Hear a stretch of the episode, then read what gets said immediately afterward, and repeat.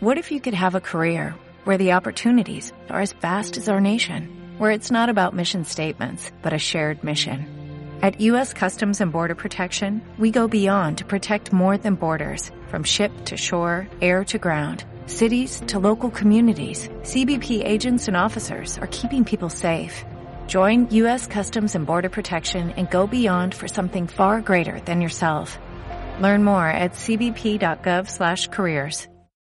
Hola, bienvenidos a Rich Talks. Y en este cuarto episodio tenemos como invitado a Rodrigo Lazarte, CEO y fundador de Tierra Viva Hoteles, cadena hotelera con más de 10 hoteles alrededor del Perú.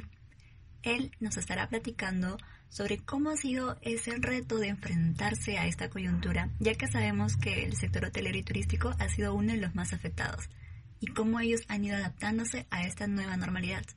Ahora sí, los dejamos con el siguiente episodio. Look, people ask me what the future is. All I know is I'll be doing this. All I know is things are moving quick. That's convenient for me cause that's how I live. Now they see me out here moving up. You don't like me, that makes two of us. Time change, yeah, I can't adjust. Yo, it's who you are, not who you was.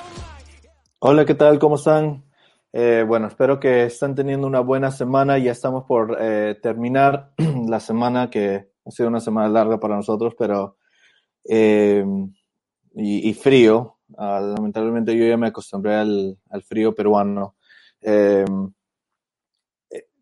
es, eh, hoy día tenemos una, un invitado muy interesante. Eh, eh, vamos a hablar sobre un sector muy, muy chocado con, con el tema de COVID y, y, la pandemia y la cuarentena y creo que es un buen momento para tocar qué cosas han estado haciendo marcas como, como la que vamos a hablar hoy día eh, para enfrentar este, este choque, ¿no? Eh, hoy día le vamos a hablar sobre el sector hotelero y que creo que ha sido uno de los sectores muy, muy eh, chocados con el tema de COVID. Entonces, les quiero presentar eh, a, a, Rodrigo Lazarte, que es el CEO y el fundador de Tierra Viva. Él, um, él ha hecho cosas increíbles con Tierra Viva y, y, y creo que su historia y, y, su información que él nos puede dar nos puede ayudar mucho en ver cómo afrontamos y cambiamos ser, y, somos más ágiles al momento de tomar decisiones. Entonces lo, lo voy a invitar, lo voy a agregar y, y nada, esperemos. Hola, hola Rodrigo, ¿qué tal? ¿Cómo estás? Hola, hombre, ¿cómo están? ¿Me escuchan bien? Eh, sí, ¿Aló? ahora sí, ahora te escuchamos, perfecto. ¿Nos escuchas? Sí, perfecto, perfecto. Ya, perfecto. Eh, nada, solamente eh, te, te, quería agradecer muchísimo por, por, tu tiempo hoy día. Sé que um, han, han, sido meses muy interesantes y, y, y muy, muy complicados, pero eh, ¿nos podrías explicar un poco sobre, sobre ti y, y, la historia de, de, de, de Tierra Viva y de ahí le, de ahí podemos empezar con la presentación que tienes.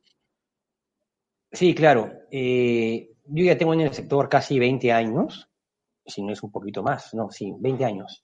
Eh, yo soy ingeniero industrial de profesión. Eh, entré al sector hotelero en el 2000, 2000 en el año 2000.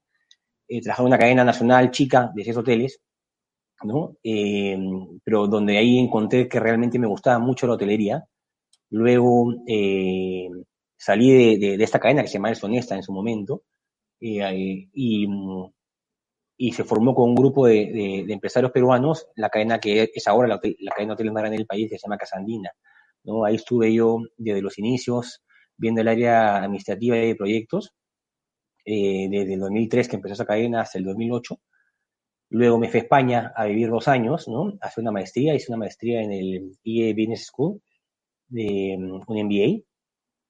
Y ahí empecé ya con, con, la idea de formar una cadena distinta, ¿no? En, en, base a lo que necesitaba el nuevo, el nuevo turista, a las tendencias del sector nuevas que se estaban dando y, y a lo que faltaba en el Perú, ¿no? Eh, ya tenía ahí buen tiempo en, en, en, el sector y así que apenas regresé a Perú, eh, eh, armé este proyecto, eh, junté a un grupo de inversionistas y creamos Tierra Viva, ¿no? Tierra Viva empezó en el 2011, en diciembre del 2010. El, en Año Nuevo del 2010 fue nuestro primer cliente en Cusco y luego hemos venido creciendo hasta ahora que tenemos ya 13 hoteles en nueve destinos y, y la idea eh, pre-COVID era ya dar el paso en, en, en, Chile, ¿no? Ya estamos empezando a viajar a Chile, pero pasó esto y ahora hemos tenido que, que poner en, en, on hold un poco las, las expectativas de crecimiento para ver cómo se va desarrollando.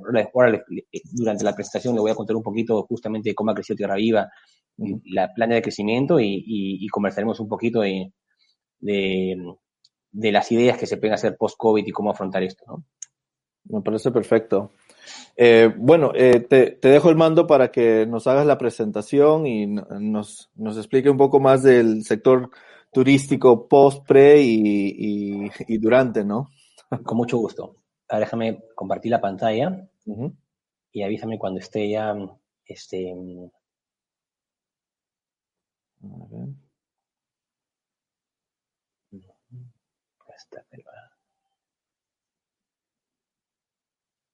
Está. ¿Ves la presentación, este, eh, Todavía no. Dame un toque. A ver. Me figura que ya se está presentando, que la, que la pueden ver. Mm, qué raro, no, no lo. Ahora sí, ahora sí. ¿Sí? Sí, sí.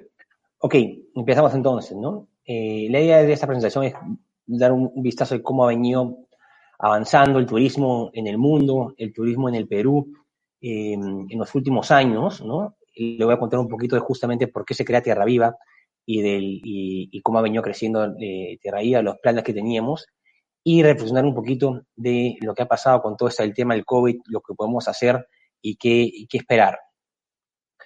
Eh, si se dan cuenta, no sé si han visto, pues en los últimos, la gente que vive en Lima, eh, eh, bueno, en Perú en general, eh, la cantidad de inversión hotelera que ha habido eh, en los últimos años en Lima y en las ciudades del Perú ha sido realmente impresionante, ¿no? Y era porque no solamente el turismo en el Perú estaba creciendo muy bien, que ahorita lo, vamos a ver, sino que el turismo, estamos hablando de todo esto pre-COVID, eh, el turismo pre-COVID era, era un sector que estaba bien hot, era un sector bien, bien, bien llamativo, que estaba en constante crecimiento, como lo vamos a ver ahora, ¿no? En el 2018, que es la última data que tenemos actualizada de la OMT, eh, el turismo receptivo a nivel mundial alcanzó 1.400 millones de viajes, ¿no? Se incrementó a nivel mundial 6% en comparación con el 2017. Eh, y en Perú, ¿no? En los últimos cinco años hemos venido creciendo, hemos, hemos crecido 40%, ¿no? A ritmo entre 9% más o menos ese, anual, ¿no? Y esto acá no ha podido crecer más, ya lo vamos a comenzar un poquito en, en, la, en, en la, la, parte que toca el Perú, debido, eh, no porque no, no quieran llevar más turistas, sino porque ya eh, la infraestructura para recibir viajeros está colapsada en el país, ¿no? El aeropuerto Jorge Chávez es un cuello de botella eh, inmenso, que es un gran problema para atraer más gente. Pero así todo hemos venido creciendo muy bien, ¿no? Y es por eso que se ve la gran cantidad de inversión hotelera en el país. En el último año crece en 10% inclusive, ¿no? Bueno, hablando del 2017 a 2018, ubicándose sobre el promedio de crecimiento de Sudamérica, ¿no? Que era 1.2%. Eh, es un mercado muy atractivo a nivel mundial, el turismo. Estamos hablando pre-COVID, este, ahora con el tema del COVID eh, ya las cosas cambian un poquito. Eh, y acá vemos por continentes eh, cuáles son los destinos más interesantes para los viajeros receptivos. ¿no? Eh, Europa claramente es el destino que, donde la gente más quiere viajar, ¿no? 713 millones recibió en el 2018 Europa. Luego le Asia y el Pacífico con 343 millones. Y luego las Américas, Norteamérica, Centroamérica y Sudamérica con 217. Menos de la mitad de lo que recibe Europa, para que vean el potencial de crecimiento que tiene todavía América. ¿no? Y luego África y Oriente Medio con un promedio de 60 y 65 millones eh, ambos. ¿no? Eh, en total, como les comentaba, 1.400 millones eh, de viajes y, reservas turísticas ha tenido a nivel mundial el, el, turismo receptivo. Y este cuadro es bien interesante porque, si lo ven, es de año a año ha venido creciendo alrededor de 5 a 6%, ¿no? Eh, el turismo año a año, ¿no? Solamente hubo un bajón en la época de las Torres Gemelas, ¿no? Y uh -huh. en la crisis del 2009. Pero ahí, en los últimos 10 años, no hemos parado de crecer, ¿no? El crecimiento del 2018-2017 fue de 6% a nivel mundial.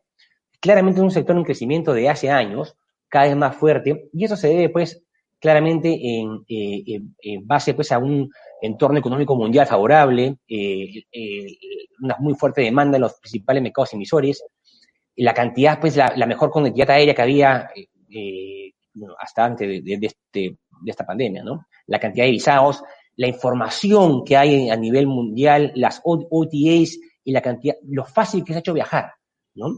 Eh, si vemos la proyección de la, de la OMT, la Organización Mundial de Turismo, para el 2030 eran de 1.800 millones, ¿no? Eh, al 2030. Y sin embargo, si ven la línea roja, eh, la, la, proyección real, ¿no? Lo que estaba viendo real, pasando realmente, eh, ya estaba mucho mejor en la proyección, ¿no? O sea, se venía un sector muy, muy, muy hot en el cual estaban eh, dándose los resultados mm, eh, mejores a los proyectados por la OMT, lo cual era buenísimo, ¿no? Y eso, como le digo, le ven reflejados en la cantidad de, inversiones y invenciones nuevas que han habido en el turismo. Eh, Airbnb en los últimos años, el fortalecimiento de Booking a nivel mundial, ¿no? Booking y Spilla como, como, como, como los fuertes emisores de reservas, eh, TripAdvisor ya sigue con, su liderazgo, ¿no? Eh, y Airbnb cómo, cómo ha cambiado mucho la forma de, viajar, ¿no? Entonces los metabuscadores también han cambiado muchísimo. Se ha hecho mucho más fácil viajar a lo que era antes, ¿no? Lo cual ha hecho que eh, la edad del viajero también sea menor, Y la cantidad de búsqueda de alojamientos sea más asequible para todos, con lo cual viajar es más barato eh, y más fácil y, está más al alcance de todos. Es por eso que, la cantidad de viajes han aumentado no ha parado de crecer en los últimos años.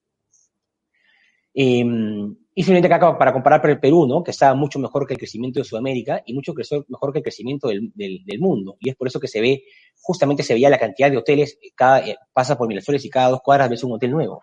¿No? Eh, la inversión hotelera que había, había en el Perú en los últimos años ha sido abismal. Eso lo podemos ver ahora reflejado ya, eso es a nivel mundial, ¿no? Como panorama mundial. Es un sector, en resumen, que ha venido creciendo muy bien, es un sector muy hot y que, eh, bueno, yo calculo que pasando, pasando esta ola que vamos a hablar después del tema del COVID, esto va, va a cambiar mucho.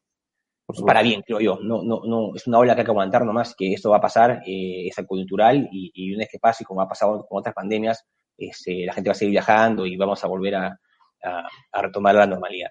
¿no? En cuanto al Perú en sí, ¿no? El Perú pues es un destino eh, exótico, ¿no? Un destino que, que, para, que, tiene una diversidad, diversidad de ventajas para el viajero, ¿no? Tiene un legado histórico muy rico, cultura viva y diversa, una gran eh, variedad de escenarios naturales importantes, costa, sierra y selva, la gastronomía en los últimos años ha ayudado muchísimo, y como centro de negocios ha venido caminando muy bien, eh, en los últimos cinco años eso se ha estancado, ya ha cambiado, ya Chile nos, cambió como hub de, de negocios internacional, eh, y es un tema como también, también otro cuello de botella que tenemos acá eh, por el aeropuerto, que ya, está colapsado, ¿no? Ya no es tan fácil eh, viajar corporativamente porque hay retraso de vuelos, hay un cuello de botella en el aeropuerto. Nuestro centro de convenciones gigante que tenemos, que se hizo al costado del Museo de la Nación, no tenemos, es, una maravilla, pero no tenemos operador. O sea, es un elefante blanco que ha tirado ahí y, y, es increíble que no se pueda operar. Entonces, hemos, hemos dejado de ser el, centro de negocio, que, pero con, posibilidad de serlo, ¿no? Eh, eh, yo creo que es un tema, como le digo, de, acabar con burocracias y, meterle punche y poder, y poder, sacarlo y volver a ser un centro de negocio importante a nivel latinoamericano. A nivel mundial, Perú compite con 13 países en la captación de turistas, ¿no? Entre ellos destacan China, México, India, Egipto, Chile, Brasil, ¿no? Convertimos con Guatemala, con destinos exóticos, ¿no? No somos un destino familiar, ¿no? La gente no, no, no es como ir a Orlando venir a Perú, no como venir a, un destino vacacional de, familiar, como irte a Disney, no, ¿no?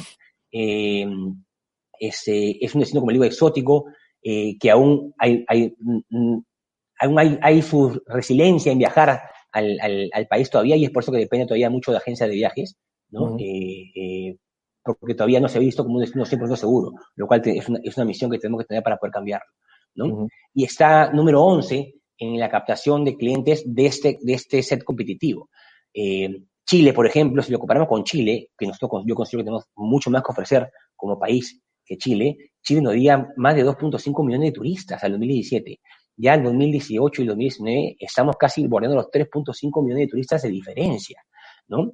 Eh, es casi el doble de gente que está recibiendo Chile a comparación con Perú, ¿no? Y eso se ve porque nosotros estamos estancados actualmente porque el aeropuerto Jorge Chávez está realmente colapsado y no tenemos como, como mientras que el aeropuerto de Chile tiene pues, cuatro pistas, nosotros tenemos una, una pista, ¿no? Eh, el, colapso que, que, comentas, ¿eso es ahorita o eso, es, eso ha estado por un buen tiempo? el proyecto de la, del Jorge, de la Jorge Chávez se viene hablando de hace 20 años, ¿no? Y, así, como, así como el aeropuerto de Chincheros. Y, y, por burocracias y por temas políticos no se pueden lograr. Eh, pero es, es, es, inconcebible que un destino como Perú tenga solamente, no solamente un aeropuerto internacional que realmente funcione, sino una pista aérea. El aeropuerto tiene una sola pista. ¿no? Eso quiere decir que si, si un aeropuerto se le, un avión se le, se le, baja la llanta en plena salida, no hay, no hay forma de cómo, de cómo entre más o salgan más vuelos. ¿Qué ha pasado? ¿no? Entonces es algo inconcebible, ¿no? Es un, realmente un cuello de botella este, que hay que solucionarlo pronto, ¿no? Ya se, bueno, ya se está trabajando, dicen que para el 2024 deberíamos tener el, la ampliación de Jorge Chávez, ¿no? Eh, y ojalá tengamos un segundo aeropuerto también internacional importante para poder atraer más clientes, porque no es que eh, eh, la gente no haya falta de captación de clientes, es que no tenemos cómo recibir más clientes porque la, la entrada al país está, está eh, colapsada. Uh -huh. ¿No? Ese es el, el, Cusco, creo que es el siguiente proyecto de, de aeropuerto internacional, ¿no? Sí, eh, es lo que están avanzando. Ojalá, hay un tema muy, muy, muy político ahí. Yo no uh -huh. quiero entrar de política, pero sí es necesario un segundo aeropuerto de todas maneras. Y por naturaleza, Cusco debería ser local porque la gente viene a Perú para ir a Cusco. ¿No? O sea, el atractivo turístico, la octava maravilla del mundo está en, en, en, en Cusco, que es en Machu Picchu, y este, la gente inicialmente viene al país para irse a Machu Picchu. ¿no? Ese, uh -huh. Machu Picchu se cierra y el turismo en el país se afecta de sobremanera. Pues lo lógico sería que, que haya un hotel en, en un aeropuerto en, en, en, Cusco. Un aeropuerto de mayor capacidad que el que tenemos actualmente, que también está manejado muy mal. ¿no? Maneja uh -huh. el Estado, Corpac, y está muy mal manejado. Eh, eso es en cuanto a competencia a nivel de país. Y esto es en cuanto a clientela a nivel de país. ¿no? quiénes son los países que vienen al país, ¿no? Eh, si sacamos, si ven ahí el número uno es Chile, ¿no? Eh, pero si sacamos a Chile del concepto, porque Chile ahí, eh, esa información está un poco, eh, es biased, ¿no? Porque eh, es la frontera que entra por Tacna, ¿no? Hay mucha gente de Chile que entra por Tacna, que no realmente viene a hacer turismo de, de receptivo, sino que viene por un tema temas médicos y, y, y, de compras en, en la frontera, ¿no? Pero es el primer, el principal el emisor, eh, de, el, el, principal cliente del, del, a nivel del país es Chile. Uh -huh. Sin embargo, el más importante es Estados Unidos, ¿no? Estados Unidos es el que más plata nos deja a, a, a nivel, al Perú, a nivel país, ¿no? Si bien son solo, es casi eh, un, un 60% a comparación de Chile, ¿no? En, es casi el doble de ingresos que nos genera eh, eh, los, los americanos en el país. ¿no? Claro. Es el principal genera, generador de ingresos por turismo receptivo, ¿no? Pero el principal emisor es Chile. Uh -huh. Y este gráfico es interesantísimo, ¿no? Acá podemos ver cómo ha venido creciendo los turistas, el turismo receptivo en el país desde los 80, ¿no? En el año 90, que era la época del terrorismo, ¿no? Eh, la, teníamos 200.000, 300.000 turistas, ¿no? Eso es lo que llegaba, que el, el peor enemigo pre-COVID era el, el, el, terrorismo en el país, la violencia. Ahora tenemos un nuevo enemigo invisible que es, el, es esa pandemia que nos ha llegado, nos ha, nos ha vuelto al, al, al nivel del 2000, ¿no? Eh, pero si ven, ¿no? Empezó a crecer del 93, empezamos a crecer a ritmo de 10% anual, ¿no? El año 2000 llegamos a tener el primer millón de turistas, ¿no? Ahí en el año 90 decimos, ¿cuándo será que tengamos un millón de turistas, ¿no? En el año 2000 lo logramos, y de ahí no hemos parado de crecer, ¿no? Inclusive en la época de la crisis mundial del 2008 hemos seguido creciendo. No hemos parado de crecer este, hasta el año pasado, que ya el aeropuerto ya, ya, ya no recibe más gente, ¿no?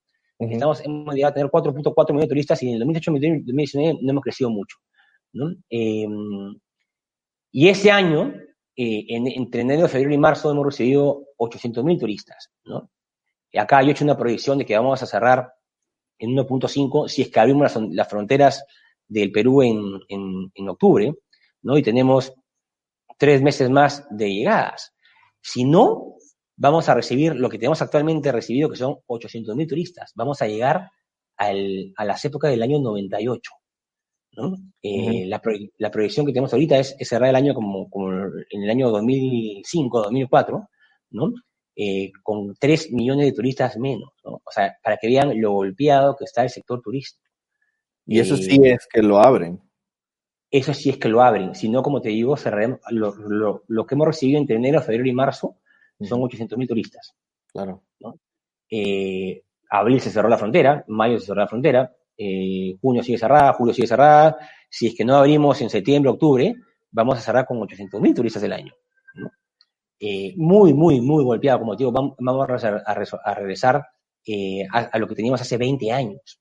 Uh -huh. es, es, es, muy duro.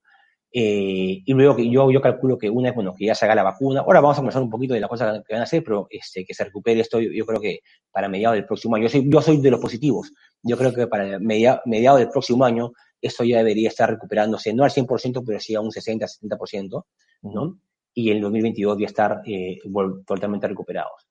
Hay gente pesimista que cree que vamos a crecer a, a, a ritmo del 10% otra vez anual. Yo no creo que sea así, ¿no? Eh, y hay gente muy optimista que cree que vamos a tener esto cada fin de año lleno, y tampoco creo que sea así. Yo creo que, eh, además, eh, diciembre, enero, febrero y marzo es la temporada baja de Perú en turistas, así que esto acá se está recuperando a partir de si es que abrimos las, las fronteras, a partir de mayo del próximo, y sale la vacuna, a partir de mayo del próximo año, y en julio llegará a tener otra vez estándares 60-70% de lo, de lo que teníamos. ¿no? Es mi proyección, pero como digo, acá, acá hay, hay teorías diversas sobre esto. Uh -huh. Y un poquito para saber quién es el que viene al país, ¿no? Actualmente, y que es muy parecido al viajero actual del mundo, ¿no? Eh, 60% son hombres, 40% son mujeres, ¿no? Eh, algunos forman, la mayoría forma, hay muchos solteros que vienen al país, ¿no? Hay muchas personas sueltas que, solteras que vienen al país, ¿no? Y el otro 50% es parte de una pareja, ¿no? Y la generación X y los millennials son los que forman, o sea, es decir, los de, 20, de 25 a 55 años es lo que forman casi el 70% de la gente que viene al país. ¿no? Como ven, no es un destino para, para niños, el Perú, ¿no? Eh, y tampoco familiar, ¿no? Como digo, la, la, la, mayoría de gente que viene son parejas o solteros, ¿no? Eh, y, y, y, es lógico, ¿no? O sea, eh, Cusco y Machu Picchu no es un destino eh, realmente con el cual, por altura y por la forma de esta, que, que venga con muchos niños, ¿no? No es un Disney World. Eh, es un destino como cultural, histórico, ¿no? Eh, con geografía complicada, pero atractiva, ¿no? Eh, para, para, para ese tipo de gente, ¿no? Para los millennials y la generación X. Claro. La mayoría de gente que viene son de Latinoamérica, acá está metido Chile, ¿no? Y, pero el, el, los anglosajones, como les comentaba, son lo, los, los mejores turistas, ¿no? Los que más plata dejan al país. Claro, D digamos, estos son los más aventureros, ¿no? Los que quieren vivir esa aventura eh, como tú dices, eh, más exótica. Sí, son los que preparan más su viaje, ¿no? Latinoamérica, como te digo, está metido acá Chile, por ejemplo, que solamente cruza la frontera nomás y, y va generalmente a Tacna. Eh, Tacna, el 90% de la gente que va a Tacna este, es, es gente de Chile, ¿no? Y corporativos peruanos, pero ninguna persona extranjera viene para irse a, a, a Tacna. Eh, uh -huh. Si comparas la plaza de armas de Tacna con la plaza de armas de Cusco, la en Cusco pues, está lleno de restaurantes y artesanías y tienditas y, y, y cosas turísticas, y si comparas la Plaza Arma de Tacna, eh, está eh, lleno de, de, odontólogos y, y, doctores y cosas de, de, de, más que todo servicios médicos, ¿no? Eh, claro. Es un, un, perfil turista totalmente distinto. Pero acuérdense que Chile es el, el, el, de donde más gente tenemos este, ingresos, ¿no? Eh, entonces está un poco como región, Latinoamérica está metido ahí, pero, pero los anglosajones son los mejores clientes. Uh -huh. Y en cuanto al share de, de para qué viene la gente al país, ¿no? E, es un destino claramente vacacional el Perú, ¿no? 65% de la gente que viene al país viene por, por, por vacaciones, ¿no? Y solamente un 15% viene por negocios, ¿no? Eh, eso es algo que podría crecer muchísimo más, ¿no? Pero ahí, como les comento, la infraestructura eh, de gobierno es muy importante que convenciones es un pecado mortal que, que, tengamos un centro de convenciones impresionante con lo que tenemos y que no tenga operador. No puede ser que no, es, es, algo realmente de locos, ¿no? Que no hayamos podido construir en, tantos años la segunda pista de Jorge Chávez. Es de locos, ¿no? Este, que en fin, son cosas que tienen que mejorar para volverse a hacer eh, un hub internacional de, negocios, ¿no? Tenemos todo para hacerlo. Tenemos excelentes puertos, tenemos este, eh, infraestructura hotelera impresionante, eh, lo que nos falta, como les digo, es una logística y infraestructura eh, macro para poder eh, eh, avanzar de mejor manera. Y simplemente esto va como, parte del, del share de, tipo de viaje, ¿no? El, el, que viene por negocio se queda en promedio seis noches, es el que más gasta, ¿no? 146 dólares por, eh, por diario por turista. Eh, y el de vacaciones se queda en promedio en Perú un promedio de 10 noches, ¿no? Es el que el, el, turista normal y el que viene para visitar a familia y amigos solo gasta prácticamente en restaurantes nomás porque se queda en, se queda en alojamiento familiares o amigos. Y los destinos más visitados son estos, ¿no? La gente viene con, prácticamente para irse al sur del país. El norte es un destino claramente que no está desarrollado para, para, para turismo, ¿no? Eh, en gran parte por la falta de infraestructura aeroportuaria, o sea, eh, y conexiones internacionales, ¿no? O sea, para ir te, puedes ir a la playa al, al, al, norte, pero para venir al norte estás en Cusco, tienes que pasar por Lima para luego después irte al norte es, es muy complicado viajar dentro del país para un turista, ¿no? Eh, y la promoción también de, del, Perú es básicamente en en el, extranjero para el sur del país, ¿no? Que es el tema como el cultural histórico, Cusco, Tacna, Puno y Arequipa, ¿no? Tacna está acá por el tema que les comento de Chile, pero son los departamentos más visitados, claramente el sur, Cusco, Puno y Arequipa, ¿no? Y el tipo de, alojamiento este, eh, elegido es hotel 4 y 5 estrellas, ¿no? Pero en hoteles entre 3 y 4 estrellas, ¿no? Esos son los, perdón, hoteles 3 estrellas son los que más, más se usan, ¿no? Entre hoteles de 3, o sea, ¿qué es el segmento de alojamiento medio, ¿no? Eh, que es, va de acorde con el nuevo turista a nivel mundial también.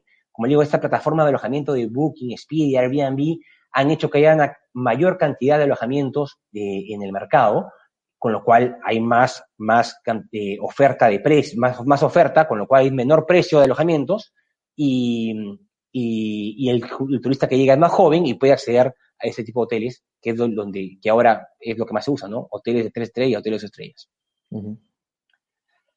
Eso es el turismo en el, en el Perú. Entonces les he dado ya un pantallazo de cómo estaba el turismo en el mundo pre-COVID, cómo ha venido creciendo el turismo eh, en el Perú, ¿no? Pre-COVID y ahora les voy a comentar un poquito de, de cómo venido Tierra Viva en, en, base a esto, por qué se creó Tierra Viva y cómo venido creciendo Tierra Viva en, eh, también pre-COVID, ¿no? Uh -huh.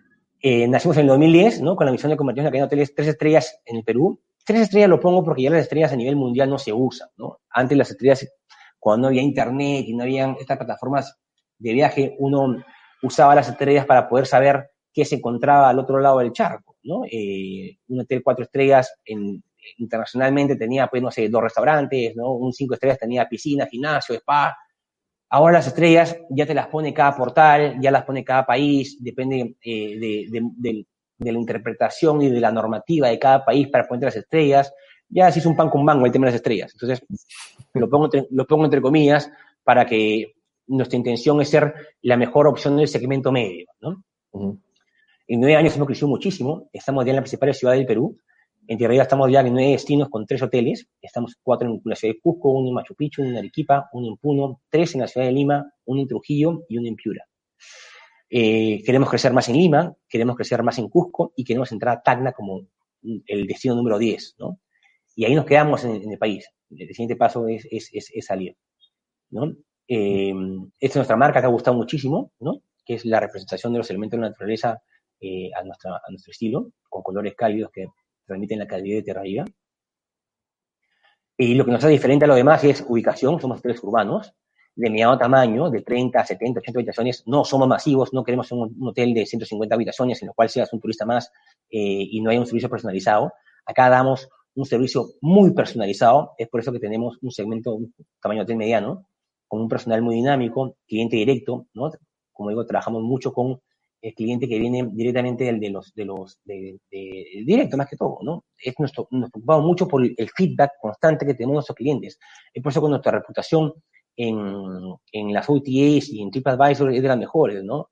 A nivel de Booking tenemos más de 32 mil comentarios en OTAs y en Booking tenemos una puntuación de 9.3 sobre 10 a nivel de cadena y en Expedia tenemos una puntuación de 4.5 sobre 5 en, en, a nivel de cadena, lo cual es re, espectacular, ¿no?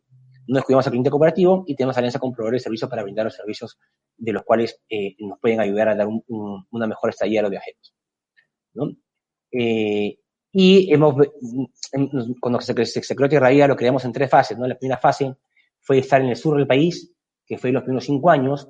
Los segundos eh, los segundos cinco años fue la, fase, fue la fase 2, que fue del 2016 al 2020, de 2015 a 2020, que es en la que estamos actualmente ahora, que era ya no estar en el sur del país, que hay los turistas turísticos, sino estar en las principales ciudades del país, con lo cual entramos a Trujillo, a Piura, fortalecimos la presencia en Lima, nos faltaría Tacna como destino.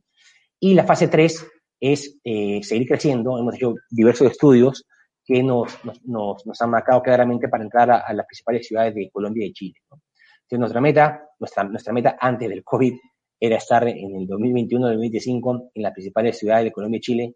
Eh, ahora sigue siendo nuestra meta, pero seguramente la, el, el, timing va a ser distinto, ¿no? Vamos a ver cómo, cómo, cómo van cambiando las cosas y cómo va a recuperarse el turismo en los próximos meses. Eh, ya tenemos la marca registrada en, en, Chile, en Colombia, en Ecuador, en Bolivia y en México, ¿no? que es parte de nuestra expansión internacional que queremos lograr en algún momento.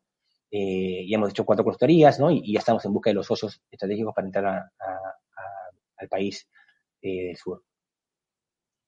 Eh, y eso es, eso es lo que es Tierra Viva. ¿no? Ahora, lo que todo el mundo pregunta es, eh, ¿qué va a pasar con el tema del COVID? Es una de las preguntas más ¿no?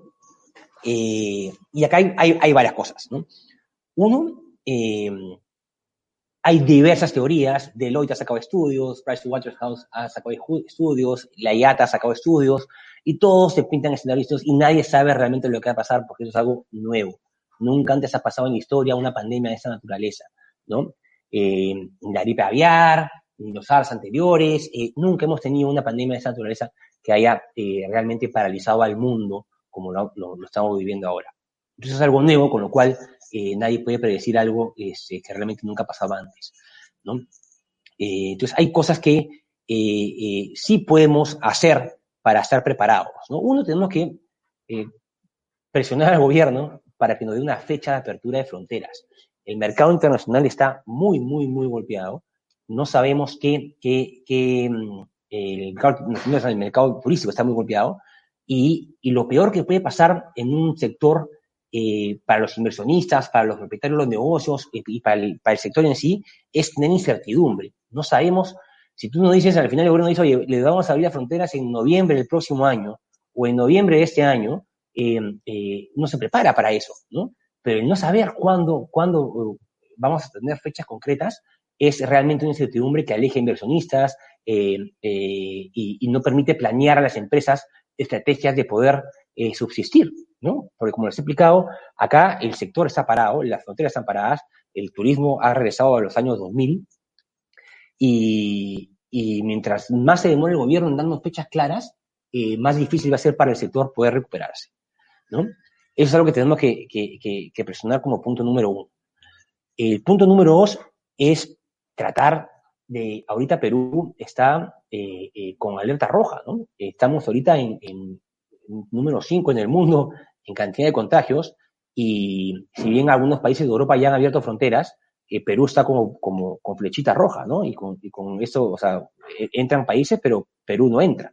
Uh -huh. Igual va a ser cuando hablamos fronteras. No va a ser fácil recibir clientes si estamos con, con alerta roja. Entonces, eh, eh, el, el, tema de, de la disminución de contagios y esto acá tiene que, tiene que empezar a, a, reducirse para que para poder recibir gente. Eso es algo que también tenemos que esperar que eso funcione, que la gente tome reacción de, eh, de, de y conciencia de, de, la enfermedad, cuidarnos todos y hacer que, que, esto baje.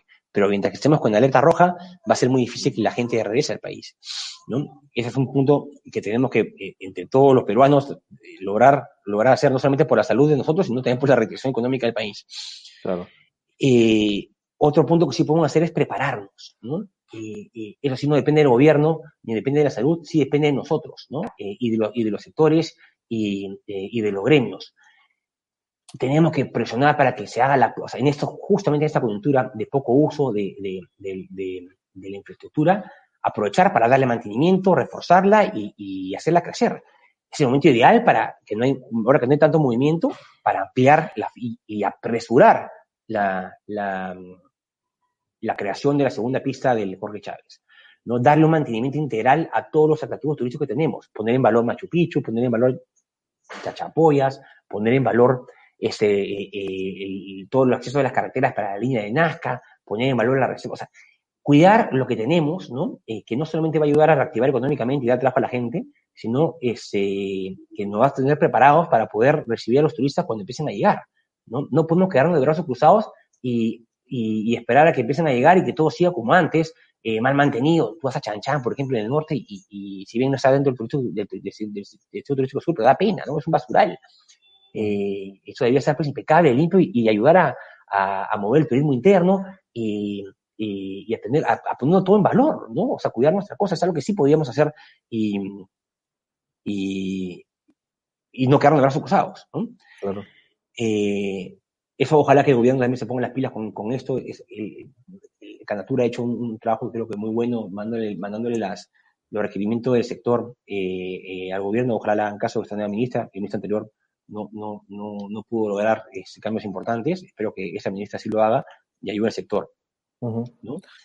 y, y, lo bueno de esto de acá es que ya eh, la, que es el cuarto punto que, que, que, que, ayuda a tener una proyección y una luz al final del túnel, es la vacuna, ¿no? Ya hay varios laboratorios que están en, la fase 3, ¿no? El, más prometedor es el, el, la Universidad de Oxford, que, que, ha tenido muy buenos resultados, la vacuna ya ha logrado, eh, ese, ya, ya resultados muy, muy interesantes, y que aparecer en septiembre ya van a estar este, empezando a comercializar, ¿no? Ya eso ahí, ya una luz de esperanza, de tranquilidad a la gente, ¿no? De, de perspectiva no solamente para el sector turístico, sino para, para, para el mundo en sí, que se empieza a reactivar y la gente empieza a viajar. Mm. Ya viendo lo que pasa en otros países, que ya hay también eh, eh, viajes reactivados, España ya empezó otra vez a reabrir bares, a reabrir eh, restaurantes, y la gente vuelve a salir, vuelve a, empieza a perder el miedo, ¿no? Obviamente con la medida de precaución que uno tiene que tomar, pero ya poco a poco empezamos a reactivarnos, lo cual es, es, es importante para, para, para ir perdiendo el miedo eh, y poder volver a, a, a, tener una vida, ¿no? Por supuesto. Eh, entonces, eh, eso es lo que yo creo que podemos hacer en, en, en, el momento, como digo, no hay, no hay ahorita nada que nos diga eh, fechas claras para poder proyectarnos esto acá, pero es cosas que podemos ir haciendo. Y lo que nosotros como Tierraía hemos hecho eh, y venimos haciendo todos los días es ser muy reactivos y ser muy proactivos. Eso es algo nuevo y viene cambiando día a día. O sea, empezamos a recibir clientes cooperativos y los clientes cooperativos empiezan a pedir cosas distintas a las que pedían antes. Eh, la alimentación es en el cuarto, algunos no quieren usar el salón todavía porque les da miedo, eh, varios clientes quieren tener eh, la comida en envases descartables porque le da miedo usar la vajilla, así sea la, así tengamos todos los protocolos. El cliente vuelve, empieza a pedir cosas distintas uh -huh. y tenemos que estar preparados para poder atenderlos eh, en base a los nuevos requerimientos. Hay que ser muy reactivos y muy proactivos también en buscar cosas distintas, ¿no? En Tierra Viva nosotros hemos creado el Viva Office, que fue, eh, nos hemos reinventado para tener una fuerte, una fuente de ingresos adicional al, al turismo que está actualmente parado. Eh, y nos ha funcionado muy bien. Hemos convertido cuartos en oficinas privadas y la gente la está usando, está alquilando por horas, por días, este, por semanas, hasta por meses. Y para, en vez de trabajar en la casa, este, que a veces no puede, los chicos están en la cabeza y, y no puede concentrarse, y si hace un espacio privado, estamos usando los hoteles, los hoteles para eso, y está funcionando muy bien, ¿no? Mm.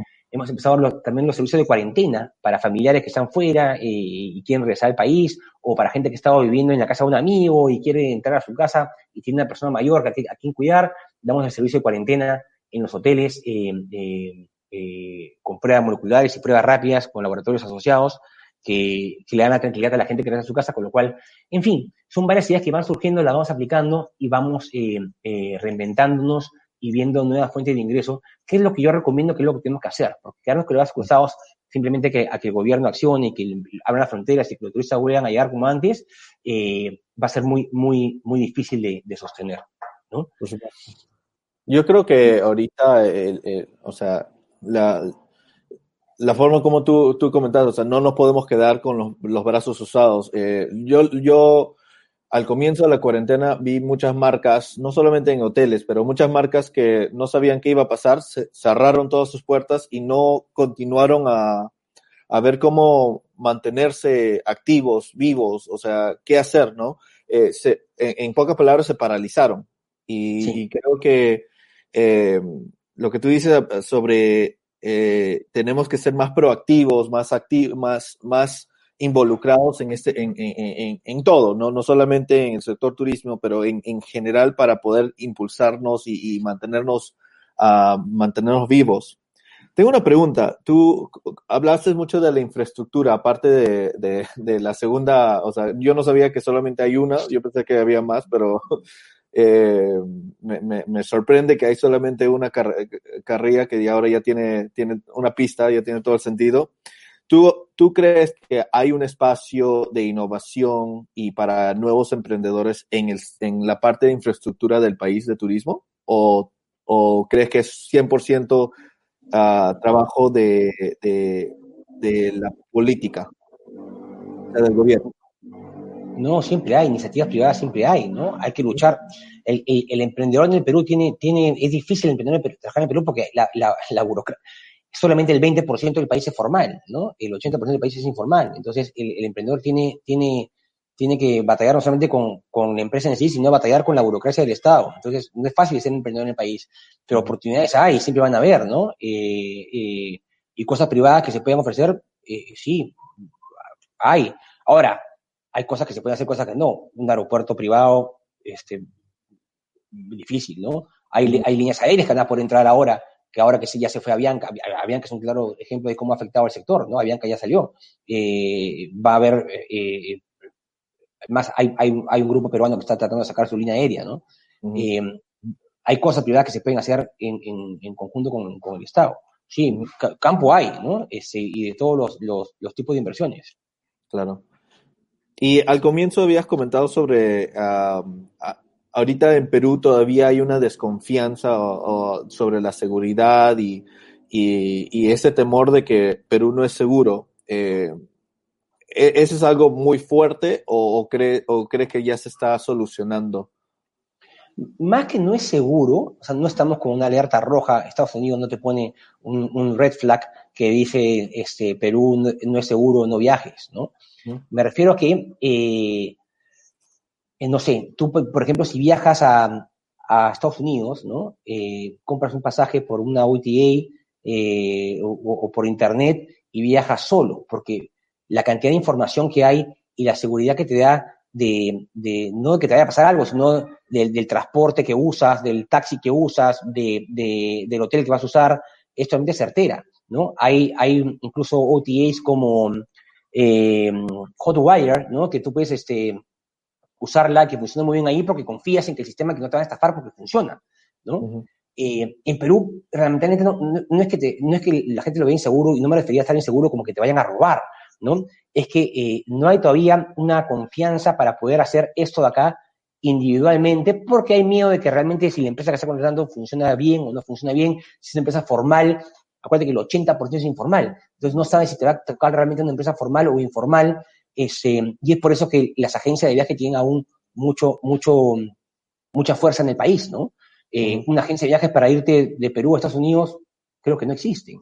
Eh, eh, si de repente me voy, no sé, Arabia Saudita, que no hay mucha información, eh, compraré una, una, una, agencia de viaje, ¿no? Pero, o a destinos alejados en el cual no hay, o, o inseguros como, como, como realmente en el cual, como el Perú, en el cual no hay mucha información, y, y, y, y, puede dar un poco de miedo viajar, más que todo por eso, por, por la cantidad de información y seguridad que haya al contratar los servicios. Uh -huh. ¿no? No por el tema de, de, seguridad de que te vayan a robar o acá, no está, no está visto Perú así internacionalmente como con un red flag, ¿no? Pero es un tema, por ejemplo, en el cual la gente no viaja con chicos porque el tráfico es infernal eh, eh, y, hemos sido elegidos como el, el, el, país que tiene el peor tráfico del mundo, ¿no? Eh, Lima. Entonces, eh, nadie te alquila carro cuando vienen a, a Perú. O sea, este, no, no, es un lugar para venir con, con, con, con, familia. Y lo ves en las estadísticas, ¿no? La gente que viene, viene en pareja o en, o en, o en grupos muy chicos. Uh -huh. Y es un destino, como yo, cultural histórico. Eh, pero no, yo no lo veo como un tema inseguro en el cual la gente tenga miedo que lo vayan a robar o algo. Lo veo como un tema de, de que contratar la, los, los servicios que, que vayan a hacer eh, eh, da, da, un miedo, ¿no? No hay mucha información al respecto y, y, y eso es lo que da inseguridad para contratar servicios. Uh -huh. Claro, es. Yo, yo, yo, yo, veo que cu cuando yo llegué a Perú hace ya, bueno, creo que siete años atrás, eso fue mi reto más grande, o sea, encontrar estos servicios que quería viajar dentro del país y, y, y no lo encontraba, era bien difícil en realidad. Eh, y lamentablemente sigue siendo de, de, esa forma, donde encuentro servicios confiables, que creo en, en lo que dicen, ¿no? Y, y, y, lo que, lo que, lo que necesito lograr. Y en base, a, en base a esas necesidades, justamente nace, por ejemplo, TripAdvisor, ¿no? Por es un, un, un, asesor de viajes eh, de, de, la gente que lo usa y, y, que, y, que, una comunidad de viajeros que, que recomienda las cosas simplemente para poder justamente eh, sopesar la falta de información o la información verdadera o falsa que haya en, en, en, la, en la, red, ¿no? Uh -huh. eh, y, y, las, y, luego las OTAs han empezado también a usar el tema del ranking como, como, como método. Entonces la gente ya, ya, ya la, la, forma de viajar ha cambiado, ya la gente no, no se fija en las estrellas, ¿no? Que se fijaba antes, sino se fija en el guest rating, ¿no? Este, que, que un hotel puede tener una estrella en el país y puede tener un guest rating de 5 con sobre 5, con más de 5.000 comentarios, y te da mucho más confianza que la estrella que te puede dar la entidad gubernamental de cada país. Claro. Eh, eh, yo no sabía eso de las estrellas. Yo pensé que era como un estándar a nivel mundial, pero lo que tú dices, o sea, la... Eh, por ejemplo, por ejemplo, en el país, en el Perú, ¿no? Para hacer hotel, tienen que tener por lo menos 20 habitaciones. Es una norma de Perú. O sea, si tú haces un hotel que te cueste, no sé, que cobre si quieres mil dólares la noche, con todos los lujos posibles, ¿no? pero lo tiene 19 cuartos, no puede ser hotel, porque según las normas peruanas tiene que tener 20 habitaciones como mínimo para ser hotel. Eso no ah. pasa en otro país, ¿no? Entonces son reglas de cada país que te ponen para poder darte estrellas y, y categorización. Claro. Y si no eres, si no, digamos, si no llegas a 20, ¿eres un hostal o eso un, también? No, un, puede ser hasta establecimiento de hospedaje, ¿no? Y sin categorizarlo. Entonces, mm. ya no te hay, hay otra gente que no le interesa categorizar su, su establecimiento, porque uno, que es muy burocrático hacerlo, y dos, te sirve sí para tener tus estrellas y tu categorización y para, para hacer contratos con el gobierno en algún momento, pero para venderlo a los turistas, los turistas no se fijan en las estrellas que te da. Cada OTA te da sus propias estrellas, ¿no? Este, tú le dices, yo tengo 10 cuartos, doy estos servicios y ellos te califican según sus estándares propios y te dan las estrellas que ellos caracterizan propias. No les interesa mucho lo que te dé a cada gobierno, porque lo hacen ellos sí con sus estrellas y estándares a nivel mundial que tienen ellos. ¿no? Uh -huh. Entonces, un, un, hotel de tres estrellas en Booking es muy parecido a un hotel de tres estrellas en el Perú, eh, a un hotel de tres estrellas en, en, en no sé, en, en Tailandia. Uh -huh. una, una consulta, porque tú mencionaste cómo ustedes han sido proactivos y reactivos con, con la coyuntura y, y, así lanzaron estos proyectos como el Viva Office y, y las necesidades corporativas. Eh, eh, me imagino que ustedes utilizan mucho la información y la data para poder tomar estas decisiones y tienen una forma un poco más ágil de, de lograrlo, ¿no? Sí, sí, eh, hemos hecho, hemos hecho hasta, encuestas, hasta encuestas propias privadas, ¿no? Ya este, las transmites por LinkedIn, por las redes sociales, y, y la gente eh, apoya mucho, ¿no? Hicimos últimamente una encuesta sobre la, eh, la contestaron en, en, menos de cinco días más de mil, mil personas, ¿no? Eh, sobre las intenciones de viaje post cuarentena. Entonces ya te da un feeling de lo que quiere hacer la gente, ¿no? Si quieren viajar, si no quieren viajar, si van a viajar en qué mes, si van a viajar con familia, sin familia, si van a usar avión, carro, si quieren quedarse en hotel o en departamentos, este, y te da una sensación de lo que quiere el, el, el usuario. Entonces, eh, eso es un tema, como le digo, claramente de proactividad. Algunos no lo hacen, nosotros sí, y tenemos información propia para poder tomar decisiones. ¿no? Claro. Eh, y, en, y, en, cuanto a la proactividad, no solamente hemos hecho el tema de las oficinas, hemos eh, sacado pues tarifas flexibles, compra ahora, paga, este, paga, paga, o sea, paga ahora, compra la hora y úsalo cuando quieras, ¿no? Cancela uh -huh. cuando quieras, ¿no? Este, simplemente aprovecha el descuento de ahora de la coyuntura que puedes tener un precio nunca que lo vas a conseguir en ninguna otra parte, en ningún otro tiempo, ¿no? Y lo puedes usar cuando te dé la gana de acá a este año o el próximo año. Uh -huh. eh, el tema del vivo ha funcionado muy bien, el tema de las cuarentenas ha funcionado muy bien, eh, el tema de los servicios a las empresas corporativas que están usando los hoteles para eh, ayudar a su gente en, en, en, lo que necesiten o para hacer, hacerlas como base en estos momentos. Eh, nos hemos adaptado mucho a lo que, a lo que han pedido, ¿no? Eh, y hemos sacado ofertas también por, por eh, celebraciones como el Día del Padre, como el Día de la Madre, ¿no? Eh, acabamos de sacar un, un, paquete que se llama Escápate, creo que estás cansado de estar en tu casa, escápate un rato, eh, y retoma con más fuerza después tus, tus operaciones.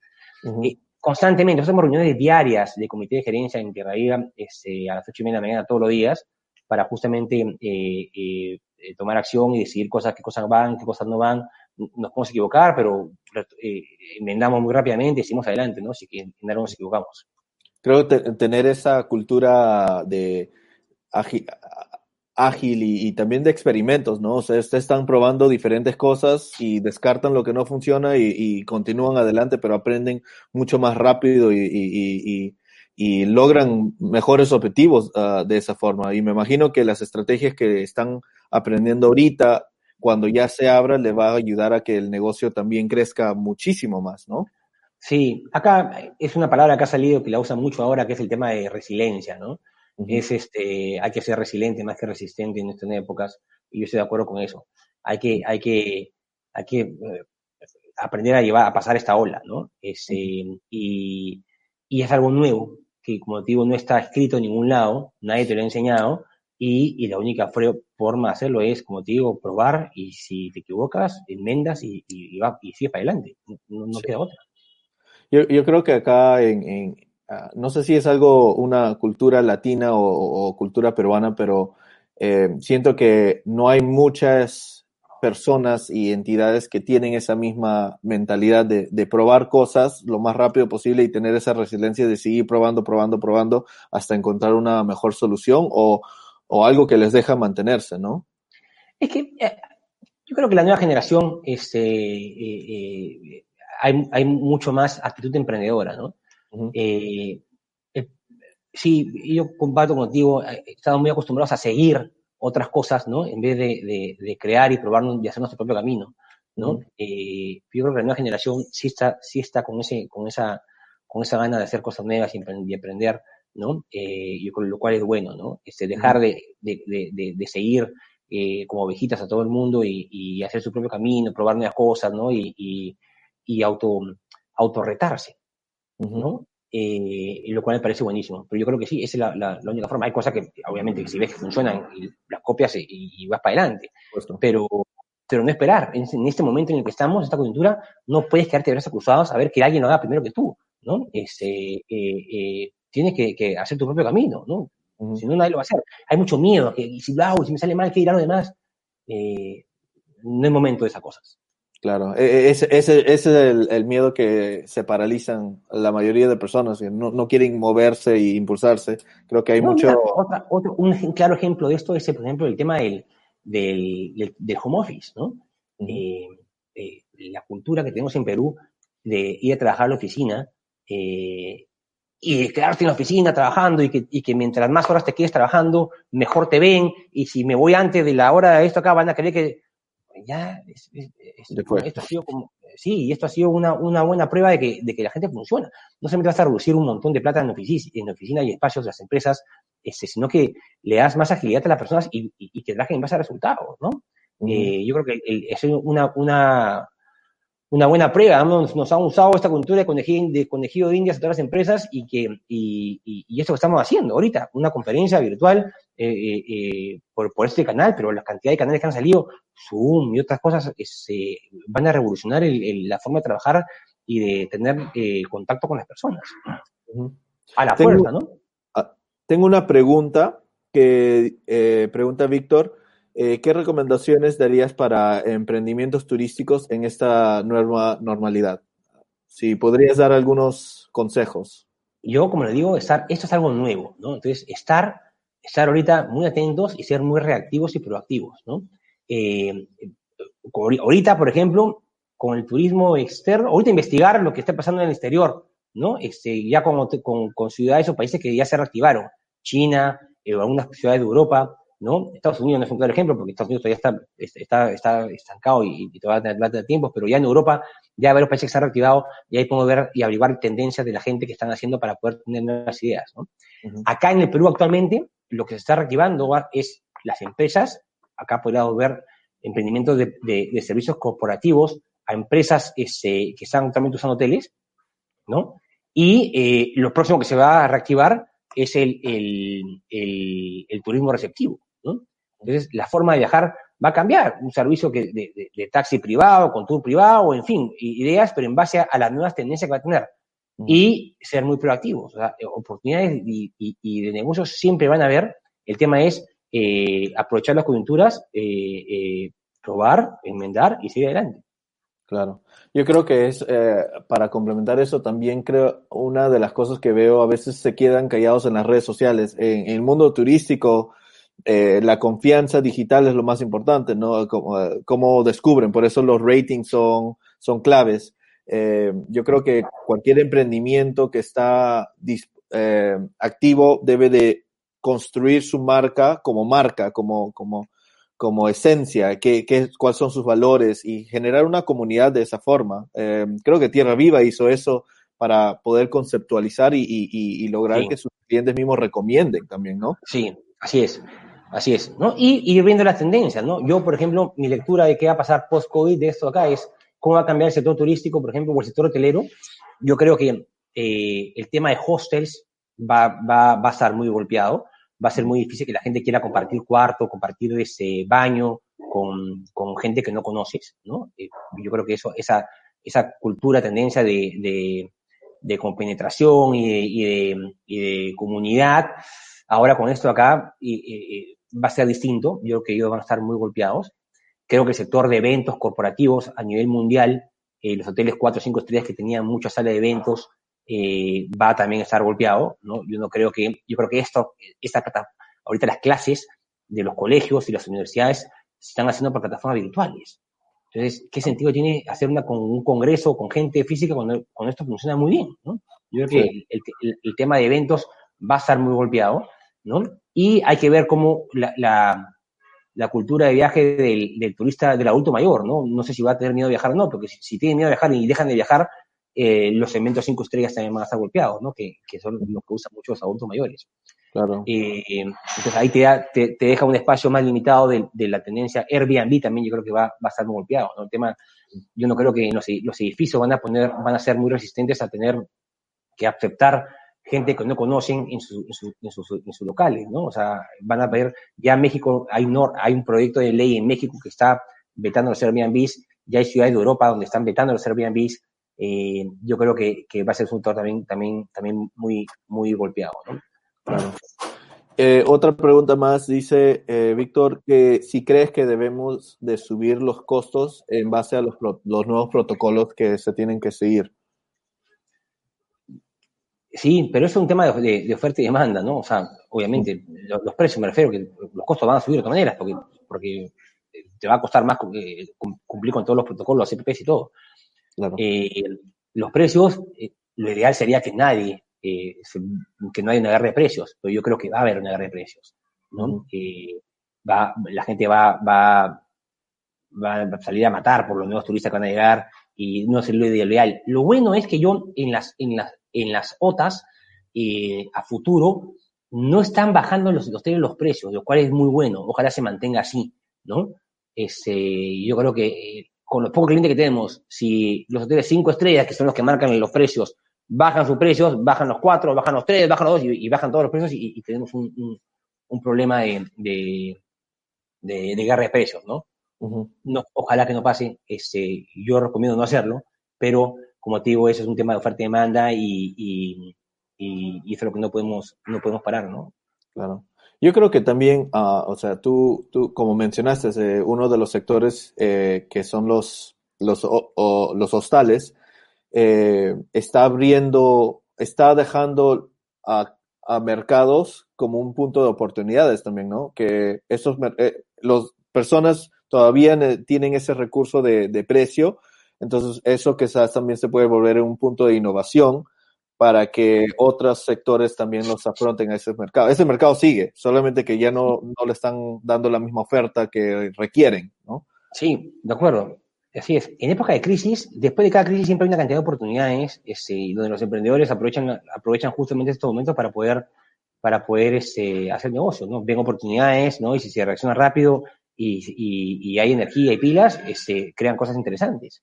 ¿No? Eh, justamente en estos momentos son donde, donde hay cambios importantes en la actitud de los consumidores que hay que aprovecharlas para poder este, hacer nuevos negocios. Por supuesto. Bueno, Rodrigo, ya no te quito más tiempo. Te, te agradezco muchísimo por, por, la presentación y por lo que nos habías comentado. Eh, creo que es algo muy, muy interesante de, de, de, ir siguiendo, ¿no? O sea, como tú dices, esto es algo nuevo, no hay nadie, no hay ningún experto que nos pueda decir qué hacer, cómo hacerlo, cuándo hacerlo. Es, es una prueba eh, de error constante y, seguir, eh, yo creo que innovando eh, de, dentro de las restricciones que tenemos, ¿no? Sí, de acuerdo contigo. Bueno, muchas gracias por tu tiempo, te agradezco y uh, no sé si quieres dejarnos con algunas, más, algunas palabras más. Sí, no, gracias a ti, John Bell, por la, por la oportunidad de, de, comentar un poquito sobre el sector eh, y simplemente comentarles a los que están metidos en el sector y, están interesados en hotelería, eh, que esto acá, el Perú siempre va a ser un destino turístico, eso no va a cambiar, ¿no? Eh, eh tenemos a, la, a, una de las siete maravillas del mundo dentro del país y la gente va a volver a viajar. Es un motivo solamente aguantar esa, esa pesadilla que estamos teniendo, ¿no? Y, y, y esperar que pase la ola para poder volver a, tener un país y un turismo tan lindo como lo hemos tenido siempre. Definitivamente.